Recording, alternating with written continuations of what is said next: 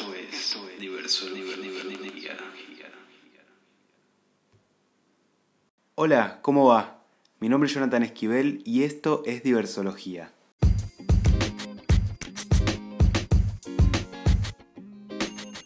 Día 1000 de la cuarentena. Aquello que hablamos en algún momento de la falta de mirada se intensifica proporcionalmente a los días que pasamos en aislamiento. Por suerte o por desgracia, las redes sociales fueron creadas para ofrecernos la oportunidad de seguir mostrándonos y por lo tanto seguir recibiendo miradas y comentarios que reconfirmen nuestra existencia.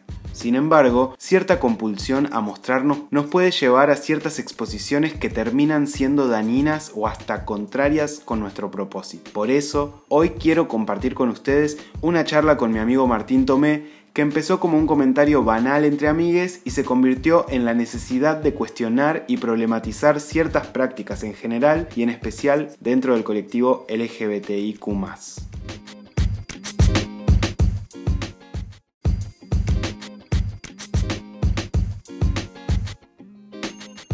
Hola Martín, ¿cómo estás? Hola Jonathan, gracias por invitarme, estoy muy contento, muy ansioso. Bienvenido a Diversología.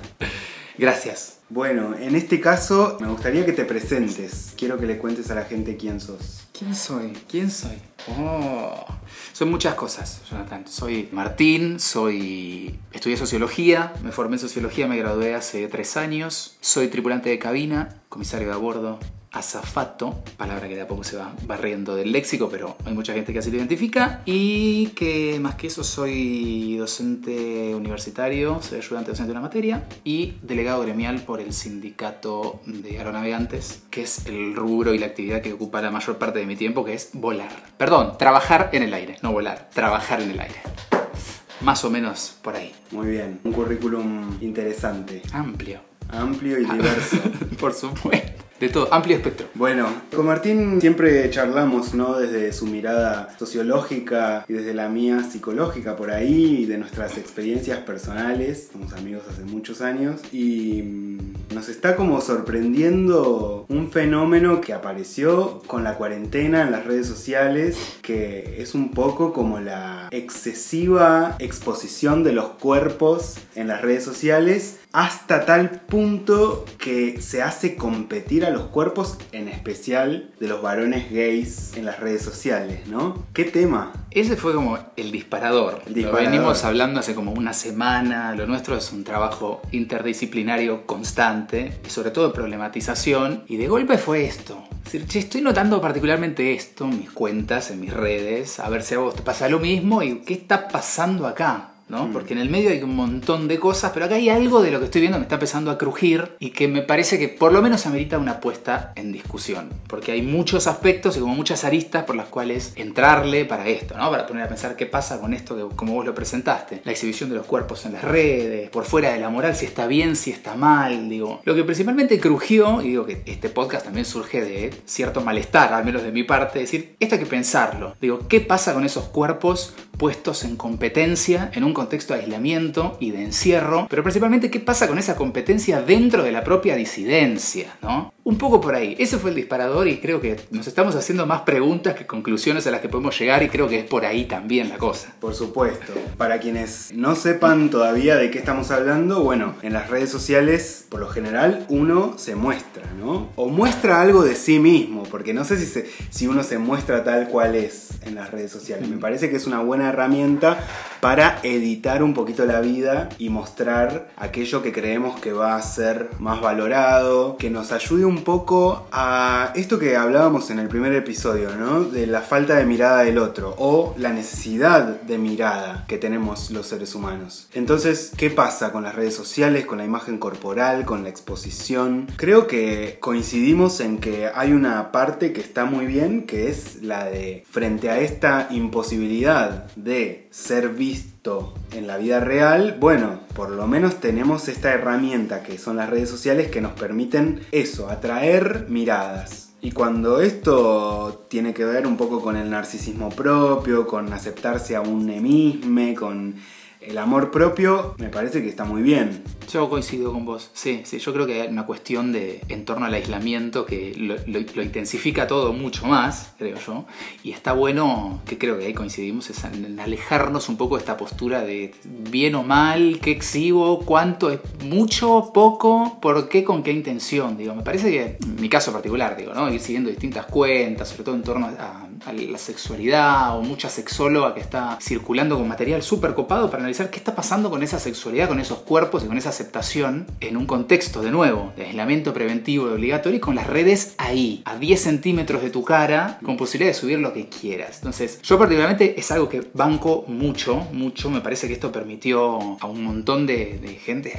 llegada y cercana la posibilidad de, bueno, romper como ese cerco de voy a exponerme, voy a jugar y a ver cómo el ángulo de acá, de arriba y con la foto pixelada o medio en pelotas, insinúo o lo hago de forma explícita. Veo algo sumamente positivo en eso, en el sentido de cierto tipo de empoderamiento, si se quiere, ¿no? Tal cual. Yo el otro día pensaba que incluso personas que cuando nosotros íbamos al colegio o en otras épocas, digo, hace 10 años, que uno podría pensar que nada, son como tímides, que se quedan, viste, como que no se hubieran permitido nunca en la vida real una exposición y que las redes sociales le permiten eso, ¿no? Digo, si, si en mis ámbitos eh, cotidianos no soy apreciado o apreciada, por lo menos tengo las redes para hacer esto un poquito, ¿no? Editar, mostrar lo que quiero mostrar, cómo me quiero mostrar hacia afuera, que es un poco eso, ¿no? Empoderarse de, bueno, quién soy, qué tengo y qué quiero mostrar y por lo menos si eso sirve a la imagen que uno se hace de sí mismo, me parece que está muy bien. Yo lo rebanco, lo rebanco, pero pues también nada, de, lo que es mi entorno, tengo mucha gente que no se, da, no se adecua al 100% a esta idea del cuerpo hegemónico esperado. Para ellas, para ellos o para ellas, y sin embargo se permitió todo un camino de, exploratorio, digamos, de experimentación muy copado, muy copado, que en el caso particular de, mi gente cercana, digo, es una experiencia que se, se disfrutó un montón y se sigue disfrutando. Y ahí entramos a la otra discusión para mí que tiene que ver con, por un lado todo esto, que yo particularmente, si me permite la mirada subjetiva, lo veo como algo súper positivo, súper positivo, me gusta que eso pase, lo celebro. El tema es que pasa cuando hay otros usos, otras utilizaciones de estas imágenes, ¿no? Digo, bueno, subo mil fotos, me encanta, te beboteo, juego. El tema es cuando empieza eh, a aparecer o a regir esta lógica, digamos, de la competencia. Cuando me empieza a regir un challenge. Y cuando es esas fotos que en principio subía para mi cuenta, empiezan a entrar en competencia con otras corporalidades también. Eso fue lo que principalmente creo que nos crujió y fue como el disparador para darle forma a un podcast y ponerlo en discusión un poco, más o menos haciendo un cruce, ¿no? Desde una mirada, no sé más crítica sociológica, pero principalmente, creo que yo te consultaba, ¿cómo puede pensarse esto en términos de estructura psíquica, del impacto, más allá de la ansiedad, la incertidumbre y el estresazo de atravesar una situación como la que estamos atravesando hoy, digo, en este contexto, como para sumarle todos estos condimentos que a mi modo de ver no los veo, no los considero del todo positivos, cuando te diría casi para mí dañinos e hirientes, pero bueno, es para discutir para mí. Es que cuando un perfil de Instagram, porque por esto que decía, ¿no? Que quizás no nos mostramos tal cual somos, sino que elegimos qué mostrar, ¿no? Un perfil de Instagram que compite con otro perfil de Instagram ¿Cuál es el objetivo? Digo, ¿cuál es, ¿qué se gana con eso? ¿no? Creo que puede ir un poco por el lado de la autoestima. Estoy como intentando quererme más a mí mismo a partir de la aprobación de los demás. Sí, y yo creo que con, con una particularidad extra, porque en definitiva creo que el fin mismo de exhibirme en una red va por ese lado. Quiero likes, subo una foto porque quiero likes. Y quiero likes y los quiero rápido también, ¿no? Digo, subo una historia y quiero que revienten las reacciones con fueguitos en nada, en dos, tres minutos. Y eso no pasa, bueno, hay algo ahí de la ansiedad y de que, que empieza como a crujir. ¿Qué pasa cuando subo fotos que no tienen la cantidad de likes que estoy esperando?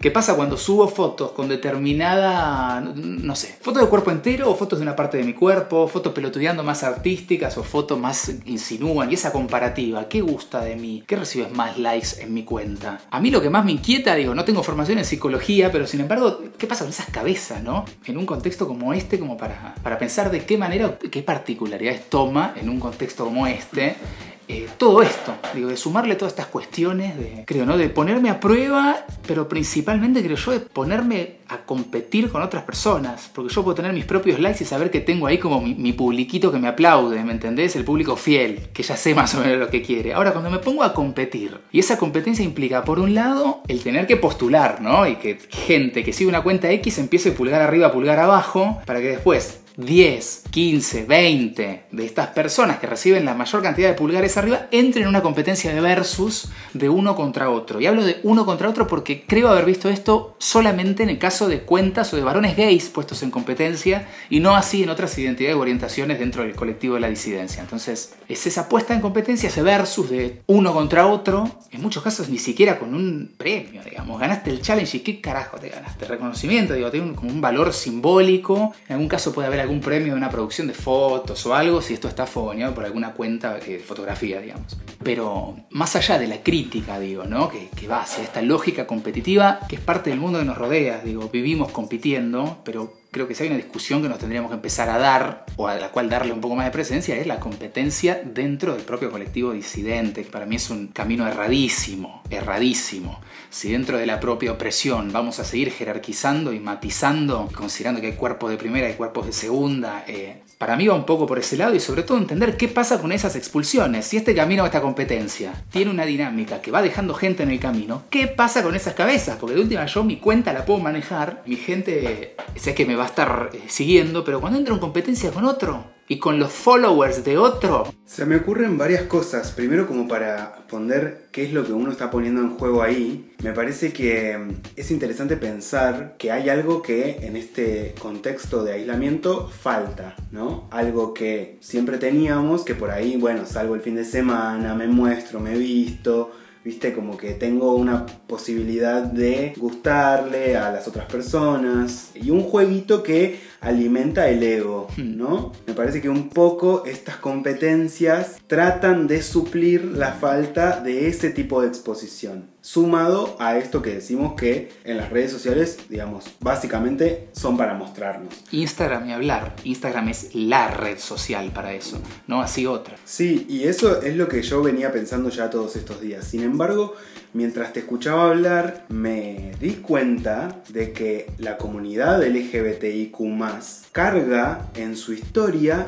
con la necesidad de ser aceptade o no aceptade por su familia, ¿no? Me parece que es interesante para que lo pensemos como estamos acostumbrados a plantarnos en algún momento de nuestras vidas y decir, che, yo soy esto, ¿me aceptás o no me aceptás? ¿Me aprobás o no me aprobás? No sé, no, pero, para, ¿no? para pensarlo, porque no, no habíamos pensado, esa punta no la habíamos pensado. Y es necesario también tener una mirada histórica, digo, de todo este proceso. Las primeras marchas del orgullo se hacían con caretas para no mostrar la cara. Y digo, buscar ese correlato o tender un puente con esta realidad hoy y ver de qué manera se manifiesta, no solo de qué manera se manifiesta, por qué se manifiesta de esta manera principalmente en varones gays. Porque yo al menos hice mis averiguaciones este último tiempo y no encontré nada similar entre eh, varones o chicas trans, ¿no? Dentro del mundillo lésbico, para que me, compartan, pero nada ni siquiera cercano a esto. Entonces, evidentemente, dentro de la propia disidencia hay algo en torno a lo estético que toma mucho mayor peso en el caso de los varones gays y quizás desde nuestra propia experiencia podamos recordar alguna que otra situación, porque si no fue un comentario de más, o en colegio, o en un boliche, hay una cuestión de lo corporal. Yo me acuerdo un caso puntual, un pibe sin conocerlo, pasó de la nada, así con dedo, dedo gordo y dedo índice, me apretó el bracito, chiquito, yo no estoy,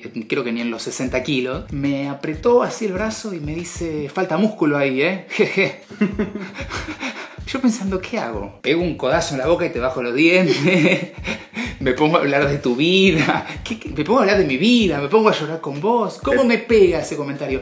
¿Por qué la impunidad de hacer un comentario si no me conoces sobre mi estética y sobre mi cuerpo? Me puede chupar un huevo o me puedo ir recontra traumado a mi casa y sin querer salir por tres meses, flaco. Estaba pensando, o te pido disculpas. ¿Por qué?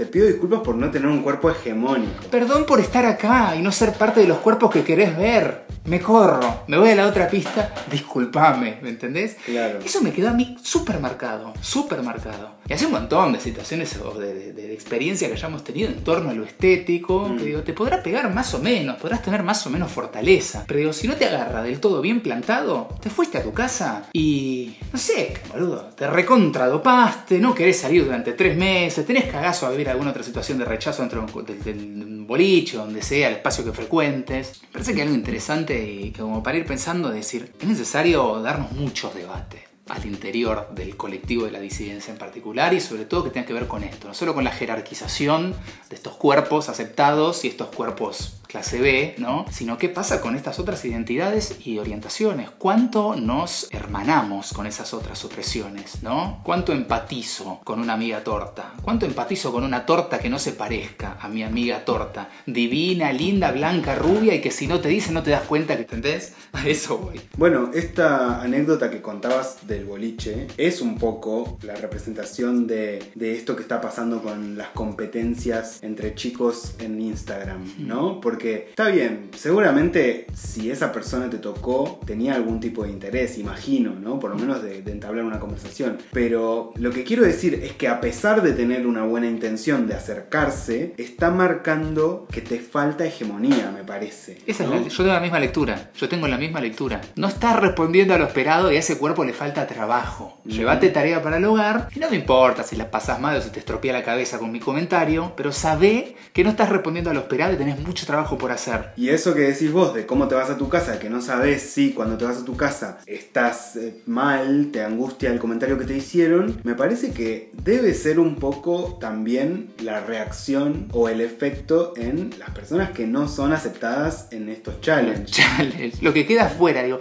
todas las expulsiones de este challenge. Primero, quien no entró, porque si vamos, van a competir 20, que son los que tengan mayor cantidad de pulgar arriba, ahí ya tienes un filtro, ¿no? Hay gente que queda por fuera. No entré, entré, soy parte los 20, 10, entro en competencia. ¿Quién me expulsó? Ay, pero está tan linda, para mí soy más lindo. Mira, tengo mejor orto que este. ¿Qué vota? ¿Qué, qué, qué vota la gente? ¿Quién gana? ¿Quién queda en ese podio? ¿Los cuartos de final? Digo, ¿qué pasa con todo eso? ¿Qué votamos? O sea, ¿qué participamos? Digo, y tampoco, que eso también tiene que quedar claro, ¿eh? Porque para mí no se trata de caer en la mirada culpabilizadora de quién participó de ese challenge o si te anotaste o no. Digo, desde me mirás, mirás más socio de decir, bueno, me alejo un poco y lo pienso en términos de. Mi, mi crítica, el cuestionamiento es a la práctica, que pone disidencias a competir en una red social. Tal cual, en algún punto elegimos lo que tenemos disponible también, ¿no? Y si hay alguien fogoneando un poco esta competición. Bueno, por ahí caímos, pero caímos porque también caímos en Instagram, digo, son cuestiones que la sociedad nos va poniendo como opciones y bueno, uno une, elige si entrar o no. Totalmente, sí. Em, el tema es que se pone en juego después a nivel individual con todo eso. Y no solo el que pierde, el que pierde, bueno, ya lo discutimos un poco. Y me parece que no, que no hablamos de las consecuencias más graves, ¿no? Porque perder todo el tiempo te hace cuestionarte qué es lo que me falta, qué es lo que no hice, qué es lo que... Entonces, eso nos puede exponer a riesgos como los trastornos alimentarios, como algún tipo de intervención, algún tipo de exposición que a la larga sea perjudicial. Mm. Pero ¿qué pasa también con el que gana? ¿no? El que gana, ¿qué, gana? y cuando gana, ¿qué hace con lo que gana? Porque, digo, ponele que ganaste el reconocimiento de toda la comunidad, todos te votaron. Y ahora ¿Cómo sostenes ¿no? ese podio? Digo también. O esperás el próximo challenge. A ver si aparece alguno que te dispute el podio que sea un poquito más hegemónico que vos. Y, si perdés ahí, después de haber sido el ganador triunfal de tres challenges en toda la región, porque no es acá, lo vieron también en Brasil, en una cuenta de Brasil que reproducía lo mismo. Es como más global o por lo menos Latinoamérica. no sé si hay más países, pero. Y en definitiva, digo, esta competencia, ¿qué carajo está reforzando? ¿Quién gana estos challenges? ¿Gana la corporalidad disidente? ¿Ganan esos cuerpos no hegemónicos? ¿O termina reforzando lo que al menos en el discurso muchos, muchas y muchos estamos criticando? En tiempos de activismo gorde, en tiempos de que empieza a tener presencia otras corporalidades en tele, en redes, con discursos súper potentes. Entonces, o me subo a este tren, ¿me entendés? O, insisto, no pasa, yo creo que no puede limitarse a una cuestión individual de qué hago, qué participo, a qué challenge me anoto o qué voto. No creo que se, se reduzca solamente a, la mera revisión de prácticas individuales. Sí, por lo menos poner en discusión, creo, este tipo de prácticas y en el medio mezclada con un montón de otras cosas piolas. Porque si estoy adhiriendo al discurso de una piba copada que sigo por Instagram, militante, activista borde, modelo, modelo XL, digo, perfecto, buenísimo. Tratemos de buscar cierta coherencia con otro tipo de, prácticas y de, iniciativas que tengamos en la, vida personal e individual, digamos, ¿no? Más allá de qué o en qué participo, ¿me hace ruido esto o no me hace ruido? Yo creo que la lógica principal ahí, la, la, crítica es esta, a ponernos en competencia, que para mí es un atraso terrible, terrible, cuando me parece que venimos sumando cada vez más logros y conquistas en el colectivo disidente en general, como para venir a empantanar un poco la cosa con estas cosas que a mí particularmente me resultan una pelotudez. Al principio me lo tomé muy eh, en risa, pero después lo empecé a problematizar un poco más y dije, che, esto no está piola y no me copa que esté tomando tanta fuerza tampoco. ¿Qué pasará con esta gente que está quedando afuera? ¿Qué pasa con los expulsados de estos challenge, ¿me entendés? ¿Y qué pasa con tu cabeza en tu casa, encerrado, sin saber hasta cuándo? Y con renovación de, aislamiento cada 15 días. Me parece que como mucho material que, estoy, que, el psiquismo hoy en día tiene que procesar como para sumarle este tipo de condimentos. Sí, me parece que lo que hacen estos challenge son justamente seguir perpetuando la hegemonía, porque siempre el que gana es hegemónico, ¿no? Por lo menos desde lo físico. En lo que vi, en mi experiencia, el rastreo que dicen redes sí. Pero bueno, Instagram y los challenge no son solamente, digamos, no es el único lugar en el que se perpetúa esto, sino qué pasa con la publicidad, qué pasa con las novelas, los actores, las películas. Digo, mm. ¿hay algún protagonista de película que no sea hegemónico y para qué. También digo, si nos vamos a reír, no sé si es un avance o sigue perpetuando una jerarquización de los distintos cuerpos o de las distintas imágenes. Bueno, yo creo también un poco va por ese lado, digo, y el análisis crítico de los productos culturales para mí es sumamente necesario y de hecho pensarlo articuladamente. Digo, si estamos criticando esto que criticamos en Instagram, es necesario pensar, bueno, ¿qué tenemos en tele? Sobre todo en televisión de aire. ¿Qué visibiliza? ¿Basta con cubrir cupos? ¿Qué, qué tipo de mensajes tengo en tele, problematizo, discuto, ¿hay lugar en la televisión de aire para ese? ¿O no es más que vení, ocupa tu silla acá y reproducí lo que necesito de la diversidad? ¿Y cuántos de esos representan al colectivo? ¿Cuántos de esos defienden una ampliación de derechos, una eh, búsqueda de visibilización? Porque también no sé si alcanza con ir a ocupar una silla, porque entonces da, da lo mismo si sos o no sos del colectivo.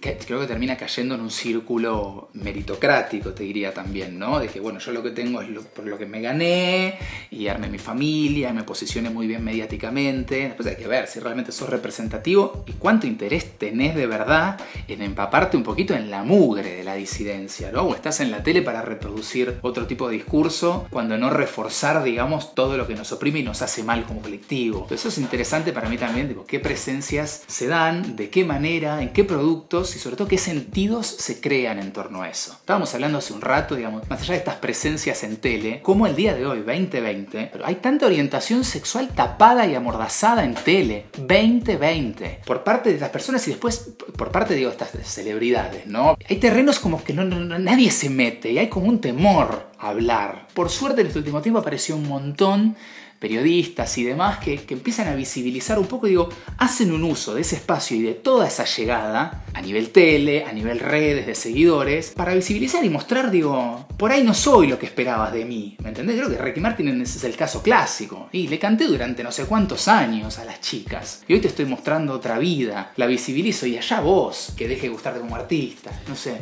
Sí, se me ocurre que en relación a lo que venís diciendo, de nuevo no podemos pensar en la individualidad de la persona, ¿no? creo que somos parte de un sistema que no nos permite hablar libremente en muchas ocasiones. Creo que estas personas a las que estás haciendo referencia no sé si podrían tener el lugar que tienen si hubiesen empezado siendo visibles, ¿no? Pienso en el periodista que, que recientemente presentó que tenía un novio y qué sé yo. Me parece que hubiese sido muy difícil para él, y más en el tipo de medios en el que se maneja, llegar a ese lugar desde un periodista joven y gay. Hmm, sí, lo entiendo. No tengo recuerdo de haber visto ninguna nota hablando específicamente de esto y comentándolo, algo que para mí hubiese sido súper valioso. Che, todo bien. Estuve durante años sentado en polémica en el bar y digo, eso hubiese sido tan rico ponerlo a circular, en términos de mediático y con tu llegada. Al golpe, nada. Bueno, sí, visibilizo mi realidad de ahora, fue muy difícil, queda acá. Digo, teniendo esa llegada, cuánto más valioso pudo haber sido dedicarle un programa entero a hablar de eso, lo difícil que fue y que sigue siendo, porque al día de hoy sigue habiendo silencios para esas disidencias televisadas, ¿me entendés? O de radio. Sigue habiendo silencio y sigue habiendo mucho cuidado en respecto a cómo se aborda eso y en terrenos donde no meterme. Entonces digo, para mí hubiese sido algo súper valioso, hubiese estado bárbaro para mí que el tipo lo haga y que lo comente, porque tiene un recorrido que es muy interesante analizar también. Pero también es pensar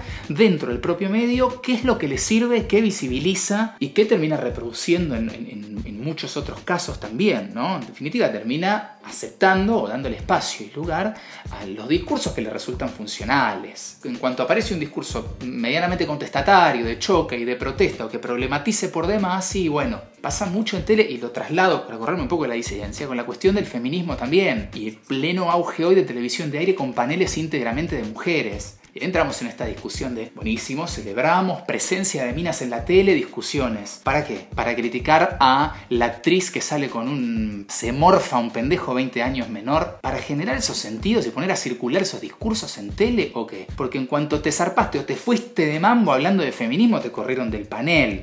Hubo un caso de una periodista en Crónica que se defendió de que la hagan callar y al otro día le dijeron que no fuera más al programa. Bueno, lo vi de hace nada, sí, hace un par de días atrás.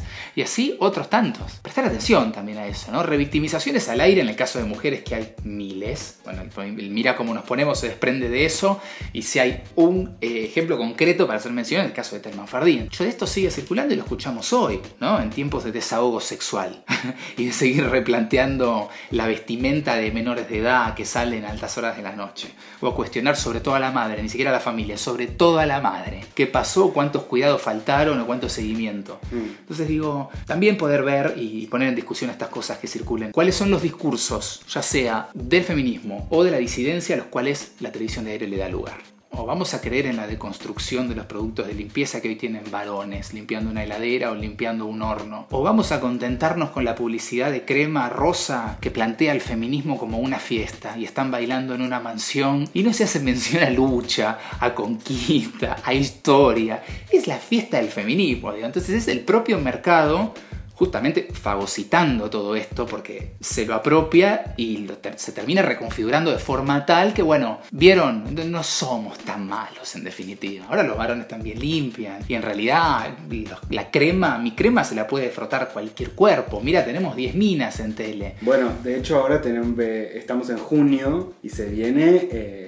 mes del orgullo internacional. Bueno, claro. Ya vamos a ver a todas las marcas vistiéndose de la bandera. Ya lo están haciendo, digo, ya lo están haciendo. Entran como en esta discusión de decir, bueno, este fenómeno del pinkwashing, que se llama, y este mercado que se sube al tren de la lucha disidente, algo que saca muchísimo provecho, además. Por un lado, decir, celebramos esa visibilización, digamos, pero por otro lado también discutir y decir, bueno, esto me está encubriendo un montón de otras cosas también, ¿no? El mercado publicitario es clave. Hablábamos hace un ratito de, de, la publicidad dentífrico, que te visibiliza una pareja de dos varones que son dos Ken, ¿me entendés? Son dos muñecos divinos con una dentadura hermosa y con unas caras bellas, pensados dentro del marco de lo hegemónico. Y después está la otra publicidad también que de la gaseosa, muy conocida, la gaseosa más conocida, que para mí me resultaba tan simbólico mirarla, esa competencia entre madre, hija e hijo gay por levantarse y llevarle la coca a ese jardinero que era una bomba esa sumamente simbólica porque son, e, es la opresión puesta en competencia. Es matarme a codazos con mi vieja,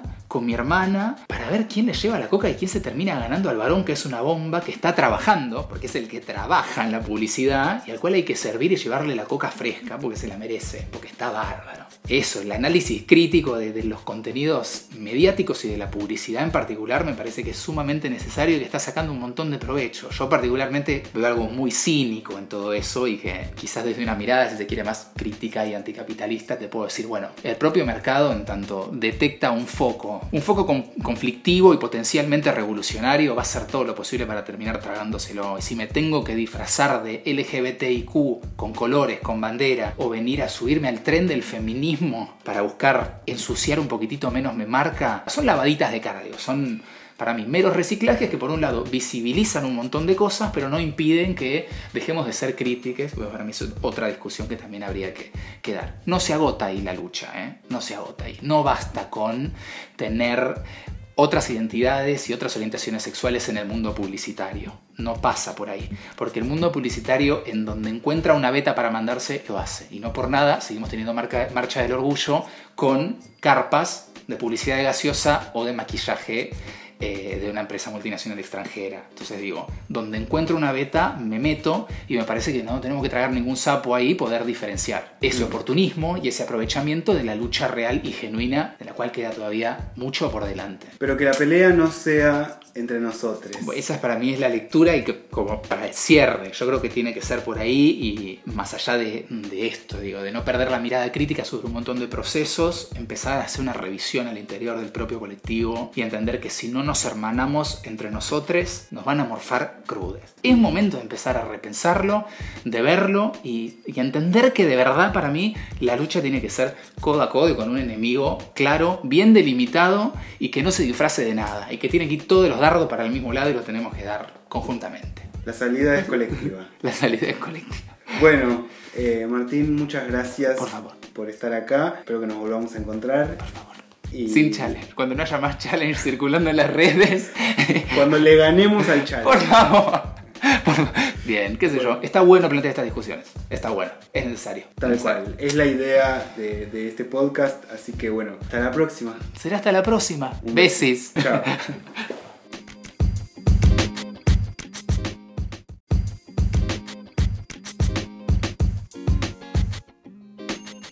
¿Qué piensan? Esperamos que por lo menos este episodio les invite a pensar y cuestionar qué cosas de las que hacemos nos unen como colectivo y qué cosas nos dividen y nos hacen más vulnerables. Les mando un abrazo y nos vemos en el próximo episodio de Diversología. Chao.